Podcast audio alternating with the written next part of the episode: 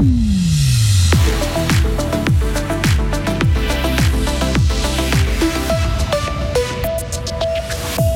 Les Dragons vont se frotter au leader du classement ce soir. Fribourg-Gotteron accueille Genève Servette. Installation de panneaux solaires, changement de moteur, les remontées mécaniques de Charmet mettent tout en œuvre pour faire des économies d'électricité. Et puis en Iran, les manifestations ne faiblissent pas deux mois après le décès d'une étudiante qui ne respectait pas les codes vestimentaires dans le pays. Il va beaucoup pleuvoir euh, cet après-midi, il fera 10 degrés. Heureusement, la météo s'arrange un peu pour euh, ce week-end. Vendredi 4 novembre 2022, Lauriane Schott, bonjour. Bonjour Mike, bonjour à toutes et à tous. On commence par du hockey sur glace et ce joli défi pour euh, Fribourg-Gotteron. Car les Dragons accueillent ce soir Genève Servette, actuel leader de National League. Et pour cette partie face au Grenat, l'entraîneur Christian Dubé a décidé de mettre le top scoreur Yannick Kuokkanen comme étranger surnuméraire. C'est le Suédois Jacob Delarose qui retrouvera sa place dans l'alignement. Christian Dubé nous explique son choix. Comme Delarose, c'était pas une sanction. Euh, je parlais avec, euh, je parlais avec mes joueurs régulièrement. Donc euh, non, non, c'est pas une grande sanction. J'ai un choix à faire difficile. J'ai sept bons étrangers, donc c'est comme ça. Ben, c'est ce que j'ai dit. Je veux pas commencer à rentrer dans les détails. Je veux pas dire pourquoi mon plan, pourquoi je fais ci ou ça, mais euh, je veux de la rose dans le line et pour cette partie, Fribourg-Gotteron sera privé du défenseur Mauro Dufner qui s'est blessé récemment. Ce duel face à Genève Servette sera à suivre en direct sur Radio Fribourg dès 19h30. Elfic Fribourg remporte un match en Coupe d'Europe de basket. Les Suissesses ont gagné 94 à 84 contre Dudelange, une équipe du Luxembourg.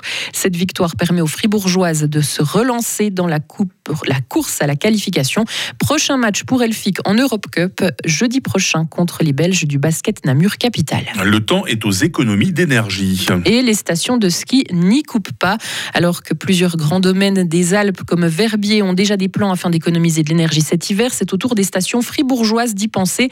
La Béra va par exemple renoncer à son chemin de glace. À Charmey, des mesures ont déjà été prises. Claude Gendre est le directeur de Télécharmey. On a mis à neuf quasiment tous les moteurs de nos installations, ce qui fait que déjà là, on a économisé 15% d'énergie sur une bonne partie de nos installations. On a fait une, installation photovoltaïque avec aussi 400 mètres carrés de, solaire, donc qui nous permet aussi d'avoir un apport d'électricité supplémentaire euh, en consommation propre. Nous, l'objectif, ça va être de, baisser pour cet hiver probablement de, 15% euh, notre facture d'électricité en consommation. Télécharmé envisage aussi de diminuer la vitesse de ses installations de près d'un mètre par seconde afin d'économiser de l'énergie. En ville de Berne, les participants à des manifestations violentes devront passer à la caisse. Il s'agit d'une première en Suisse. Sont concernés notamment six opposants aux mesures contre le Covid qui devront participer aux frais de sécurité qui avaient été mis en place en automne 2021.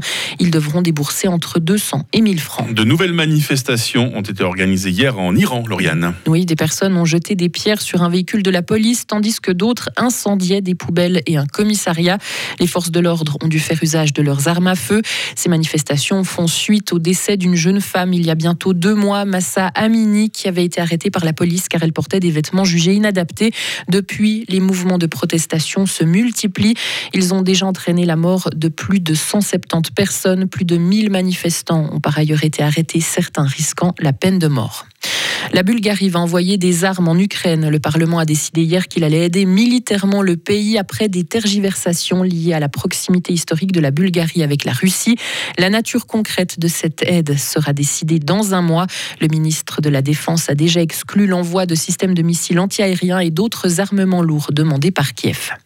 Plus de 4 millions de personnes en Ukraine sont privées d'électricité depuis hier soir en raison de frappes russes. Elles ont visé les infrastructures qui fournissent l'électricité. La capitale ukrainienne notamment est touchée. L'Europe risque de manquer de gaz pour l'hiver 2023-2024. L'Agence internationale de l'énergie appelle les gouvernements à agir immédiatement, notamment pour réduire la demande. Si les livraisons qui viennent de Russie sont suspendues, notamment, il devrait manquer 30 milliards de mètres cubes de gaz, ce qui viderait en partie les réserves européennes, toujours selon l'institution. La Corée du Nord a procédé à un tir de barrage la nuit passée sur une zone maritime. Oui, puis ces derniers jours, Pyongyang a multiplié les tirs, dont un missile balistique intercontinentale qui a échoué hier. Séoul et Washington, de leur côté, ont décidé de prolonger jusqu'à demain leurs exercices aériens conjoints, les plus importants jamais réalisés, qui impliquent des centaines d'avions de guerre de part et d'autre. Et enfin, l'ex-premier ministre israélien Benjamin Netanyahou obtient une majorité de droite au gouvernement. Peu avant, le premier ministre sortant a félicité son rival pour cette victoire à l'issue des législatives de mardi.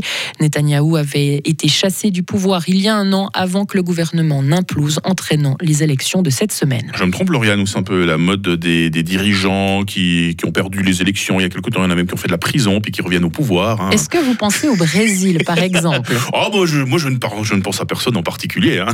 Mais effectivement, euh, il y a eu l'élection notamment aussi. Ça du recyclage, hein, tout simplement. C'est ça, c'est ça.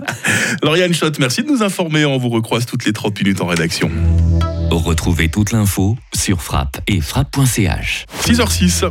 La météo avec Bauhaus. Bienvenue dans l'univers scintillant de Noël à la jardinerie Bauhaus à Matran. Ah, ça va pas être une très belle journée vue du ciel aujourd'hui. Hein. Le temps va être euh, souvent nuageux, passablement venteux. Une grosse vague d'averses va nous toucher à la mi-journée et ces averses se poursuivront ensuite de manière plus euh, sporadique tout au long de l'après-midi. Il fait 6 euh, degrés à Fribourg et il ne fera pas plus de 9 degrés à Bulle aujourd'hui. Demain samedi sera assez ensoleillé après les dernières pluies du matin. Température minimale 5, maximale 11 degrés. Dimanche débutera sous le stratus, puis le ciel sera assez ensoleillé avec 12 degrés, donc un week-end pas si désagréable ça finalement. Et puis dans la même lignée, hein, la nouvelle semaine s'annonce elle plutôt agréable aussi. Euh, nous sommes vendredi 4 novembre, c'est le 308e jour de l'année 2022. Euh, Il y a certainement des Charles qui nous écoutent ce matin. Bonne fête les Charles. Il fera jour de 7h17 à 17h.